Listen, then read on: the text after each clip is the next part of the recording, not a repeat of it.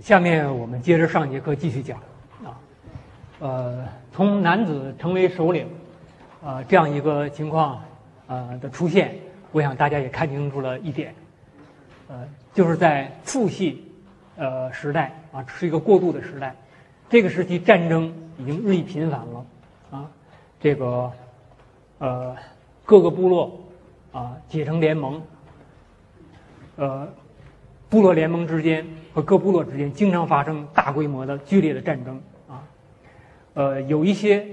考古发现的实物可以给我们提供啊这方面的一些迹象啊，比如大家在画面上看到的这个带足腿骨，就能看到人的腿骨上有个箭头啊，这显然只能是人射伤的是吧？动物又不会使用弓箭啊，呃，这样呢就反映了这个战争激烈。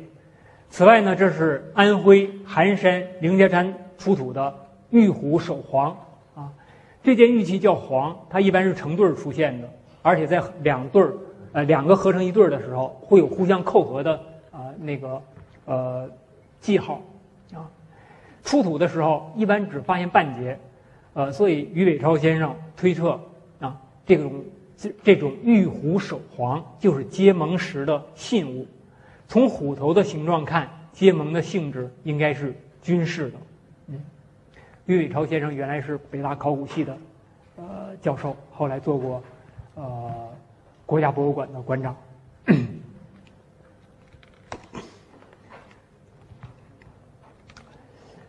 呃，部落联盟的进一步的发展啊，就开始出现啊，国家诞生的迹象了啊。呃，在黄帝和炎帝之间曾经爆发过大规模的战争，是吧？呃，那么，呃，我们在这个时期能看到很多兵器，啊，这这个，呃，这些兵器，呃，有点礼器化啊的情况，呃，意义啊，就是它的一看，它是用玉做的，它实用性不是很强啊，但是它可能是作为呃礼器，这些来自兵器的礼器啊，也反映了呃军事首领他们在主导着啊这个社会的这个。进化的方向，呃，在这个过程中，啊，昔日被用来狩猎的兵器啊，被人类用来自我残杀，啊，国家就在这种血腥的的过程中啊，开始诞生了。呃，最早的尧舜时代的政权转移，根据一些古书的记载，是采取禅让的方式。但是这种禅让的方式可能不像后来儒家所描述的那样美好。比如在法家所讲述的一些史诗中，尧舜禹就不是禅让，而是争夺而来的。啊，儒家呢，为了宣传一种天下为公的理念，啊，说在原始时期，啊，呃，有才能呃统治者在老的年老的时候，他会寻找一个呃德才具备的，然后呃把王位让给他。啊，听着就像今天的共产党似的，啊，可是你们能够想象，呃，比如说你在一个村子里选举的时候，这个村子有不同家族，是吧？哪个家族愿意把这个村庄的领导权让给另一个家族，是吧？那么在原始时期也是同理，我们很难想象一个族他轻易的把自己的权利让给另一个族做首领，啊，这里面可能有非常复杂的情况，啊，呃，所以。呃，尧舜禹都是动用了暴力啊，才获取获获得权力的啊，传说是有它的呃理由的，啊，同时呢，呃，人类学家可能有更进一步的研究啊，比如尧他要传位于舜的时候，是不是先把自己两个女儿嫁给他了，是吧？啊，那么这样呢，通过一种关系，两个族还是联系在一起了啊，他和我们刚才说的那种呃两个族。之结成一个比较密切的姻族的关系，是吧？那么他们就有可能在一定的情况下，两个族轮流坐庄啊，或者是用什么方式来分享这个政权啊。总之，仅仅出于天下为公的理念啊，仅仅因为那个人比我更呃更贤明，我就把我最高权力让给他，把部落联盟的领导权让给他，这种事情，呃，我觉得有点很傻很天真吧，是吧？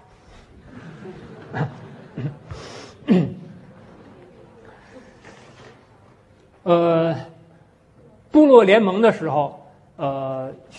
叙述它的政治结构，学者还采取一种说法叫军事民组织，啊，军事民组织，它是原始社会末期的一种一种制度啊，主要是根据西欧历史啊，比如从古希腊、古罗马所能看到的，呃，一些情况，就是说部落的民主传统，比如说部落大会啊、氏族大会。还发挥着作用，这是一。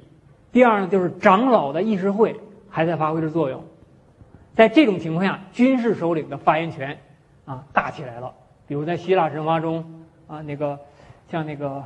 阿克列斯，就是阿卡琉斯啊这类的人，权力开始大起来了啊啊。那么这样一种制度呢，被称为军事民主制啊。就尧舜禹禅让的时候。啊，这个时候有四月十二牧之说，他们可能都是各个部落的首领啊。呃，据说在治水的时候，啊，有人举出了说“鲧”这个人适合治水啊。可是这个部落联盟的首领虽然觉得这个鲧不行啊，他也没有反对。那么就是长老的议事会啊，还起着比较大的作用。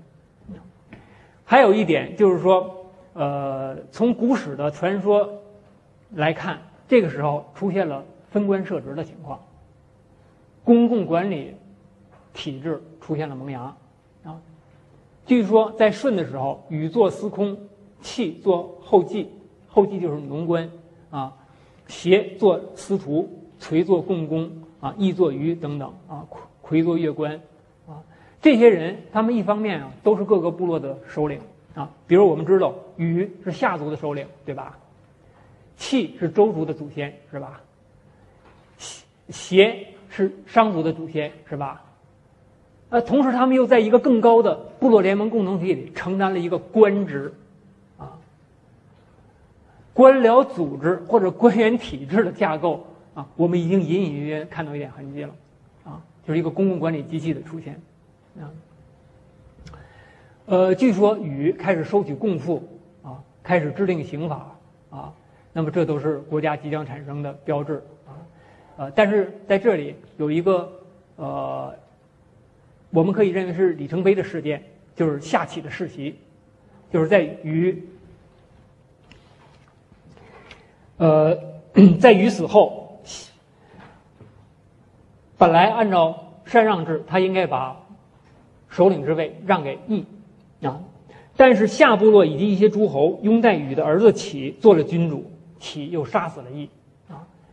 好，那么几个部落之间轮流坐庄的这种权力转移的一个模式结束了，啊，传所谓的传贤，其实也不是传贤啊，我我特别给大家强调，啊，啊，它变成了传子，啊，所以夏启世袭制，啊，被中国学者认为是中国国家诞生的一个啊标志性的事件，啊，比如大家将来还可能还会学世界史。那么学世界史，在那里国家诞生的标志可能不是以世袭制的建立为标志的，是吧？可能有其他的标志，但是在中国学者觉得这是一个标志性的事件，由此，这个中国国家产生了。啊，中国战国时期、战国秦汉的学者很了不起啊，呃，他们对人类社会的进化，啊，有自己的看法啊，也抱有自己的理想。比如，他们描写了大同和小康这样两种不同的社会状态，啊，大同社会看上去很像我们所说的原始共产主义时代，啊，大道之行也，天下为公，选贤与能，讲信修睦，故人不独亲其亲，不独子其子，啊，老有所终，壮有所用，幼有所长，鳏寡孤独废疾者啊有所养，男有分。啊，女有归，分就是他的职事啊。每个男子都承担起他该承担的职事。女有归，就是他有归宿啊。或恶其弃于地也，不必藏于己，就财产可以公有，大家共同的享有它啊。利恶其不出于身也，不必为己啊。我劳动也不是为自己啊。是故谋弊而不兴，盗窃乱贼而不作，故外户而不避，是为大同。呃，这一个叙述中，它可能含有对于原始社会公有制下的生活状态的一个追溯，同时也表达了啊中国人在很早就有了一个大同的梦想啊。但是，中国的学者在两千年前，他们就知道这样的社会啊不可能长久的维持啊。在大同之后，出现了一种被称为小康的社会，大道既隐，天下为家，各亲其亲，各子其子，或利为己，大人视己以为礼。世就是世世袭，父死子继啊，称为世；吉就是兄终弟及。啊，由弟弟继承哥哥的权位，啊，称为吉。城郭沟池以为固，礼仪以为纪，以正君臣，以笃父子，以睦兄弟，啊，以和夫夫妇，以设制度，以立田礼，以贤勇志，以公为己。故谋用事作，而兵由此起。禹汤文武成王周公由此起宣也。啊，从禹以下，啊，那么人类社会啊，进入小康时代。啊，像这样两段阐释啊，我确实是非常之精彩。启蒙思想家卢梭表达了这样的一个疑问，他说：“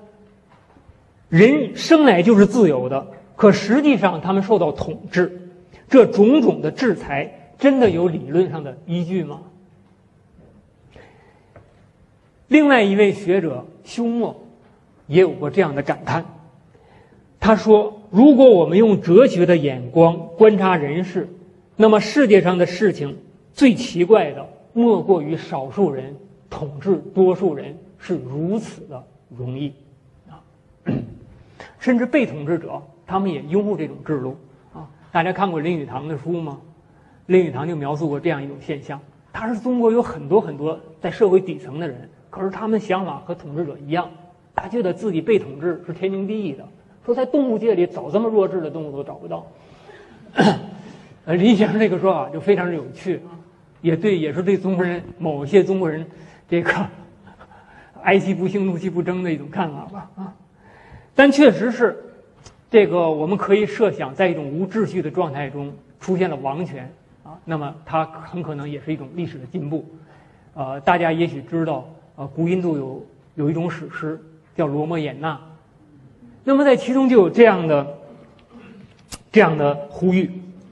说如果没有国王的话，一切灾难都会降生，啊，妻子将不不再服从丈夫，儿子将不再服从父亲，给我们选个新的国王吧。国家没有国王，就跟河里没有水，森林里没有树，畜群中没有牧人一样，啊，在一种普遍的无秩序状态啊，哪怕是出来一个收保护费的。黑帮是吧？只要他能维持秩序，啊，可能也比呃无秩序的状态更好。但是无这个呃，如果有人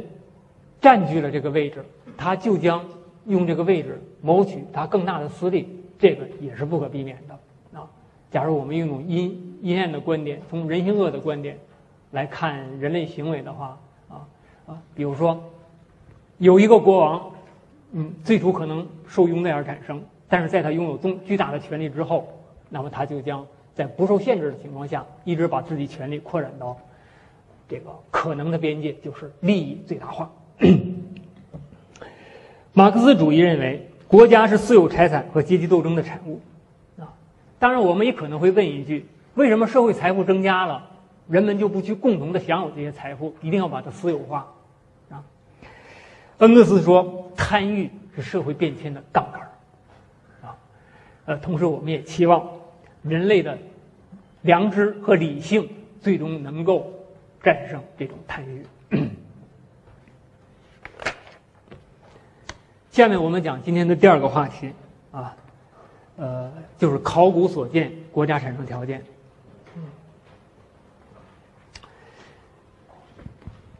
文献资料啊，包括《史记》《左传》等等，呃，能够给我们提供的原始呃国家产生前后的那个记载，不仅是很少、很片段，尤其是它距离那个时代已经很远了啊。比如说，我们谈的是距今四千年前的事情，可是司马迁他活在什么时候？距今两千多年的时候，对吧？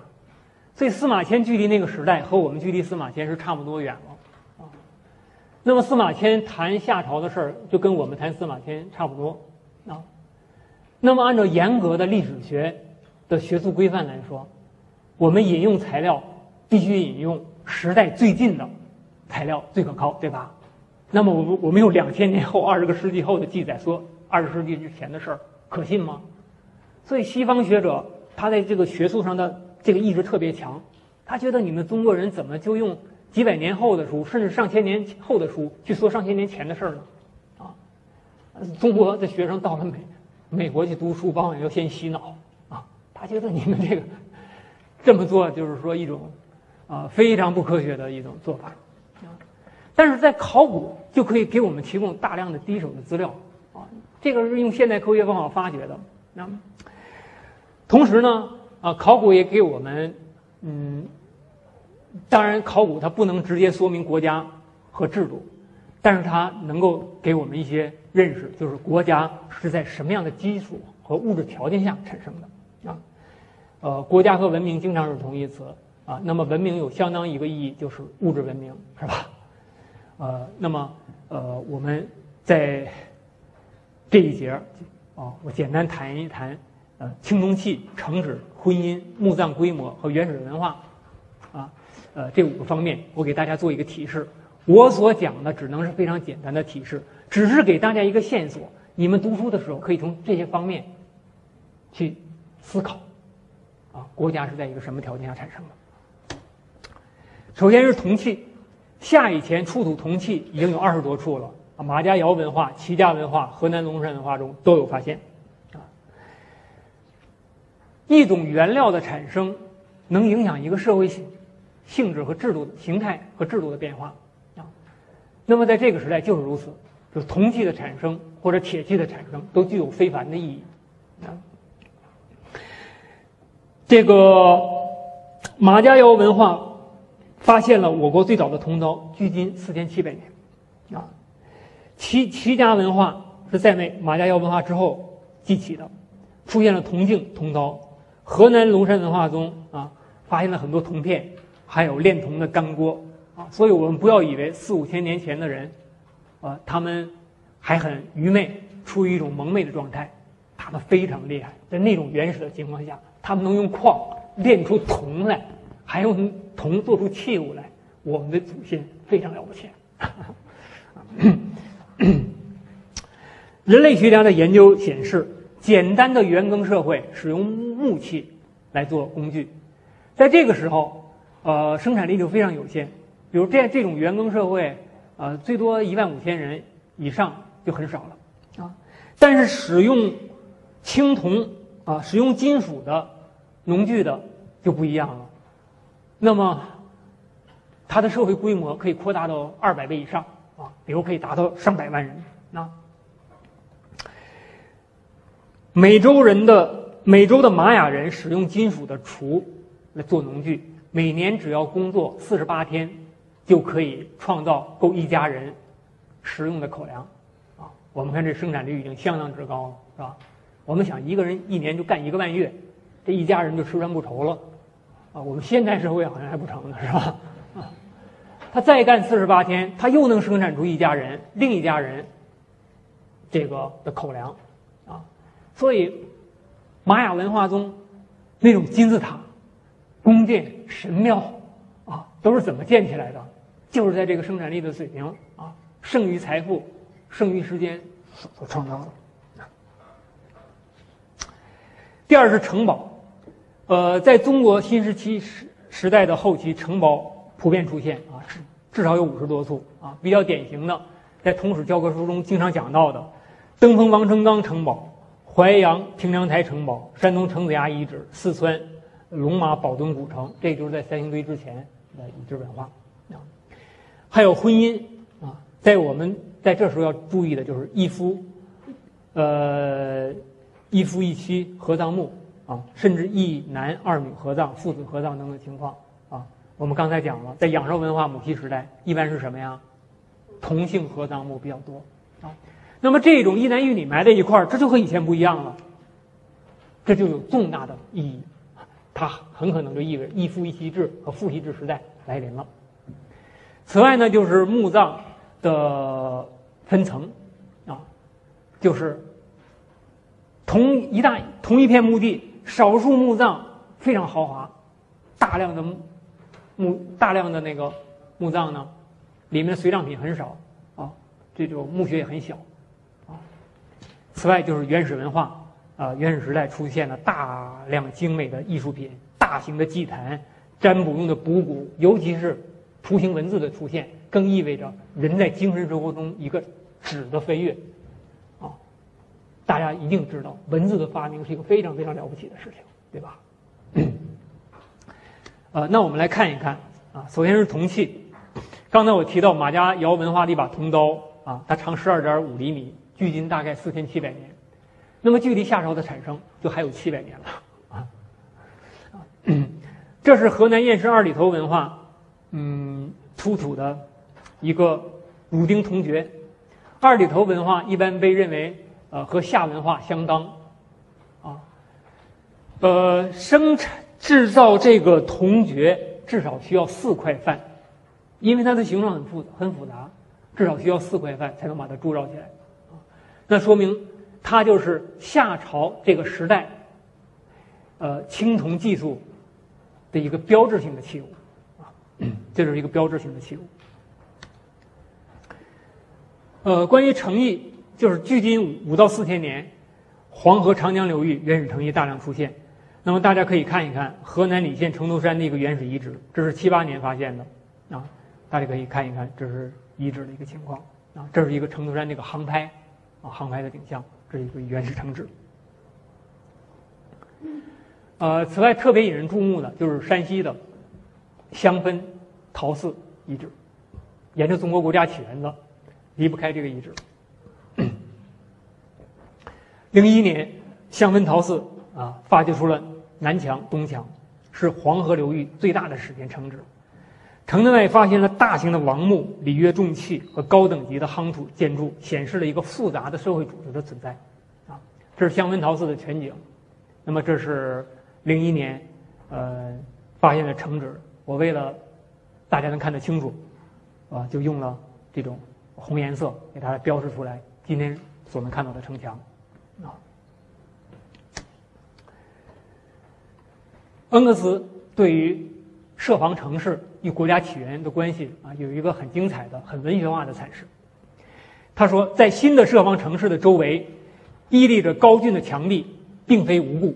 他们的壕沟深陷为氏族制度的墓穴，而他们的城楼已经耸入文明时代了。啊，这话文采非常好。啊国这个字，在古代就是一个诚意的意，然后拿着干戈，指着一个拿着兵器去保卫他的意思，啊，就是执干戈以保卫诚意，就是国。史前的诚意中蕴含着早期国家的起源，啊，早期的城功能有两种，第一种是防御性的，啊，为什么要修城？为什么要修城墙呢？为了保护不受野兽，尤其是外外族的进攻，啊，反映了氏族间的战争和对抗。日益激化，它必然是以超越聚落的社会组织的存在为前提的。呃，另外一种城就是防洪型的，目的是防洪，啊，呃，尤其是在呃长江流域这样的城址比较多，啊，因为原始洪水非常厉害，啊，呃，但是修建这种防洪性的大规模的城，呃，它的营建和维护都需要复杂的组织方式。啊，用行政的方式来大规模的组织人力和物力，那么在这个过程中也会强化公共管理机构的在社会生活中的作用，啊，从而推动国家的产生，啊，就是两种防御性的和防洪性的城址都能推动国家的产生。啊，这是墓葬所看所见婚姻制度，这是仰韶文化的同性别的合葬墓啊，大家看一看。这是山东泰安大汶口文化的夫妻合葬墓，呃，左侧为女，右侧为男，十四个猪头象征着两口子的财富。这样的夫妻合葬墓在新石器中期大量的出现了。山东龙山文化的呃合葬墓还能看到这样的现象啊，比如说随葬品一般都放在往往放在男性的一边，表示男性对他的所有权更强。有一些合葬墓是一次入葬的，这意味着什么呢？这夫妻俩同一天死的吗？对，同学猜的非常敏锐，意味着殉葬制度可能出现。啊，殉葬那就说明进一步说明这位女子作为妻妾是从属于她丈夫的。呃，一些合葬墓中，男子为养身直之葬，啊，养身直葬是这样的；还有一些女子是这样的，侧身屈之葬，啊，那么不同的葬式，啊，也有不同的意义。在齐家文化还发现了父子合葬的情况，啊，爸爸和儿子埋在一起，啊，一个男性的成人和一个男性的孩子，他俩埋在一起，这意味着什么呢？啊，在母系制度下。父亲的儿子不属跟他不是同姓，这个我们已经反复强调了，对吧？那么他俩能埋在同一个墓地，也就是说明父系制度建立了啊。呃，还有一个墓葬出现了一男二女的合葬，两个女的左右侧身屈肢，躺在这个男的两侧，而且是一次葬，不是迁葬的，是一次葬的啊，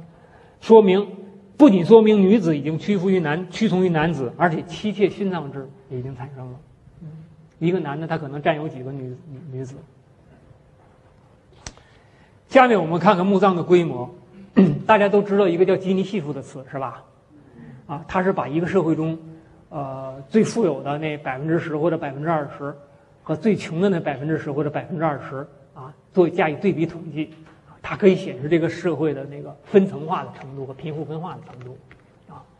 呃，有些社会啊，这种分层化比较低啊，比如日本才二点几，呃呃，在零点二几是吧？啊，这个啊，台湾是啊，大概零点三几，比较低，啊，美国就比较高，啊，香港也比较高，中国的目前啊，可能也是世界上这个贫富分化啊最剧烈的啊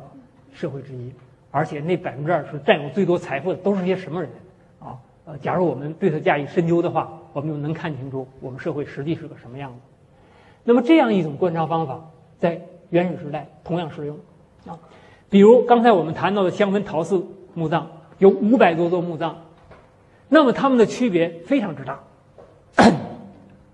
占百分之八十九的小墓几乎就没有随葬品。我们可以想象他们的生活非常艰难。而八座大墓中发现的随葬品多达二百多件，而且还有鳄鱼皮做的鼓，啊，有这种乐器石磬，啊，有这种精美的陶盘，陶盘上还绘了一只似蛇非蛇、似龙非龙的，啊，这样一个，呃，这样一一个动物，啊，有的人认为它是不是和龙的起源有什么关系啊？我们可以想象，这八座大墓的人，他们就是这个社会的统治者、统治阶级，是吧？啊。呃，我在这儿做了一个表格，给大家显示这种社会分层和贫富分化的程度啊。绿色表示墓葬数，红色表示随葬品，啊，我们就能看到这个巨大的反差，啊，这是一个贫富差别非常之大的社会，一个高度分层化的社会。再就原始文化，像河南舞阳贾湖中就已经发现甲骨了啊。我们知道，呃，殷商的甲骨文。啊，是中国文化的一个重要的遗产。那么发达一个甲骨文化和占卜文化是什么时候起源的呢？啊，那么在河南舞阳贾湖已经发现了甲骨。啊，这些甲骨大家看看，躺在一放在一个人的头部的这个地方啊，那么这个人有可能就是一个巫师啊，一个原始的巫师。那么就是说，原始社会中有一些人已经分化出来，专门从事精神生活、沟通和神灵沟通。这也是人的精神生活或者宗教的起源，是吧？呃，那么它也意味着，啊，人超越动物，啊，向更高的精神生活迈进的啊这么样一个历程。在红山文化出现了祭坛，啊，大家看看这祭坛，这是放大的一个祭坛。呃，浙江余杭瑶山良渚文化所发现的祭坛。啊此此外，在三星堆，啊，早期龙马宝墩文化等等，也都发现了祭坛，啊，它意味着一种人类生活的一种新的因素，宗教、原始文化、信仰开始兴起，关于文字呢，我们就不用说了，我们下一节还要讲。呃，总之，国家的产生啊，就是在这样的一个物质啊和社会的变迁的条件下产生的、发生的。那么最后呢，我们用十五分钟简单的谈一些理论问题吧。啊，呃，因为本来这课是可以讲完的，可是我们把第二讲做了第一讲，又讲了很多学习的事情，就浪费了一些时间。这个地儿我就简单扫描一下。马克思。呃，恩格斯在确定国家起源的标准的时候，谈到了两个尺度。第一个衡量尺度是比起氏族社会来，国家是按地域而不是按照血缘来划分它的国民的。第二呢，就是公共权力的出现啊，比如说监狱、警察、军队、官吏等等这种公共权力的出现，得有这两个条件，我们才能认为构成国家啊。那么在上个世纪呢？呃，上个世纪前期，郭沫若先生率先运用马克思主义的，呃，这个历史唯物主义理论来观察中国历史，啊，提出了一系列全新的看法，啊，呃，郭先生的努力啊，使中国史学走出了传统史学，使我们知道哦，还有人类社会中人类历史上还有奴隶制，还有封建制，还有原始社会。啊还有母系氏族，还有父系氏族，那么这样一个工作，决定性的超越了两千年的传统史学，啊，呃，这么大的学术推进的跨度，今天我们是没法做出来的啊。就那一代人啊，确实是五四那一代人非常了不起，啊，因为他们处在传统和现代之交，得天独厚，像春秋战国一样。假如你生活在春秋战国，你就非常幸福，为什么呢？作为一个思想者，你就非常幸福，因为你随便说点什么，你就是诸子百家之一家，你就永垂不朽了。这样的事事情在中国历史上，呃，还有一次就是二十世纪初新旧之交那个时代，出了那么多了不起的人物。我们不是不勤奋，是吧？但是你不生活在那个时代，你没法和他比。那么郭先生利用马克思的唯物史观观察历史，在二三十年代提出商是原始社会，商周之间出现了国家。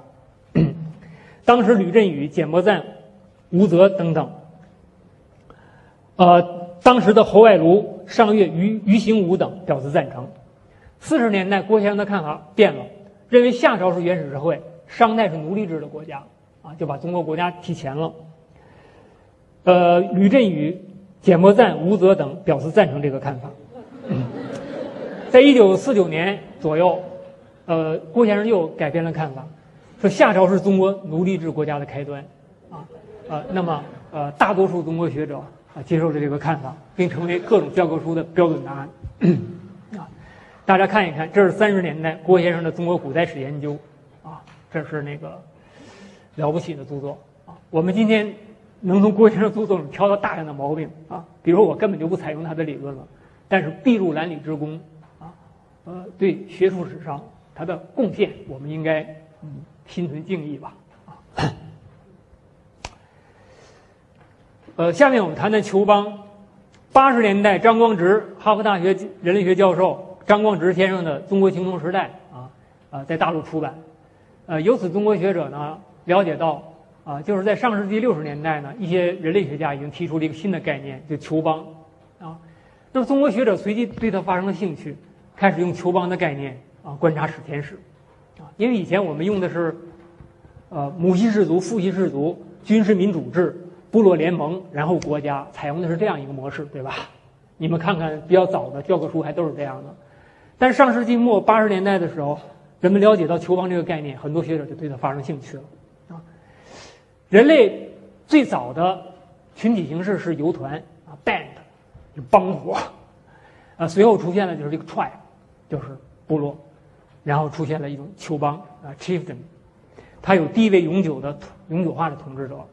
有一批集中化的，有出现了集中化的权力，出现了一批官员和分层化的社会。它和部落联盟不一样，部落联盟是有民主性质的，但是酋邦它有一个地位永久的统治者，有一批官员。它虽然还不是国家，也不一定就发展成国家，但它确实是一个很稳定的啊一种社会形态。那么这样一个球邦概念引起了很多中国学者的兴趣，啊，比较有代表性的像谢维阳先生，他写了一本书《中国早期国家》，就把黄帝炎帝的部落联合体称之为球，看成球邦，它不是不成为部落联盟了。我请大家注意啊，呃，红尧舜禹的统治、红山文化、良渚文化以及刚才我们谈到的香温陶瓷文化都是球邦。他还提出了这样一个看法：部落可以经过联部落联盟。进入国家也可以通过酋邦进入国家，前者形成的国家比较民主，比如雅典；后者形成的国家一般比较专制，比如中国。啊，呃，当然，酋邦这个概念现在使用的越来越频度越来越高了啊，大家在比较新的呃史前史研究中会大量看到。呃，但是也有一些学者呃提出呃说目前说。有一段时间，中国人对球棒这个概念的理解，并不符合国际人类学界那个球棒的本意，啊，啊，所以在这方面嘛，呃，上世纪八九十年代，呃，改革开放刚刚开始，啊，那么中国学者在追踪国际学界的最新成果的时候，啊，有可能有一个学习的过程。那么，中国的考古学家在中国国家起源上啊，又有新的看法。呃，他们提出了，比如说“古国、方国、帝国”这样的啊概念，这是北京大学考古系苏秉琦先生提出来的。那么，对于我们北大的成果，我当然要呃优先介绍，是吧？啊，呃，苏先生有一本小小书叫《中国文明起源新探》，啊，大家可以借来看看，非常有趣，而且很薄，又非常通俗，好易懂。呃，提出了这个高于部落的一个。政治实体就是古国的概念，随后呢出现的是方国，大概从距今四千年开始，像夏朝、夏商周都属于方国，夏商周之前有古国，这样就把中国国家起源提前了一千年。大家看出来没有？因为夏朝是从距今四千年开始的，那么距今五千年的红山文化如果可以看成古国的话，那么中国国家起源就提前了一千年，啊，呃，战国以下，苏先生认为是帝国。呃，严文明先生呢使用的概念是古国、王国和帝国。从黄帝到夏朝建立之前是古国时代，夏商周的统治者称王，所以这个时代是王国时代。秦以后统治者称帝，所以这是一个帝国时代。啊，这个不是帝国主义的意思啊。呃，有的时候说秦帝国、汉帝国，这个。岁数比较大的学者会有有点排斥，就好像说美帝国、日日本帝国，他他不会有这样一种排斥。其实就是说，夏商周统治者称王，就称王，故称王国；帝国就是秦汉以下统治者称帝。而且在政治学上，帝国就是一种大型的、存在着集权和专制权力的国家，大型国家就是帝国，啊。呃，古王国、帝国这样的概念都很方便，啊。呃，此外呢，还有一些学者通过聚落到都邑到国家这样的模式，啊，来探讨中国国家的起源，啊，这样的一个思路其实是国际上通行的，是发展的非常成熟的一种思路，啊，就是一个聚落如何发展成都邑，它的内部结构是什么样子，这个共同体大约有多少人，比如是不是两万人以上就可以成国家啊，还是还是五万人以上成国家，呃，分成分到什么程度，啊，在。国际上，考古学界、人类学界都有非常成熟的这个嗯研究。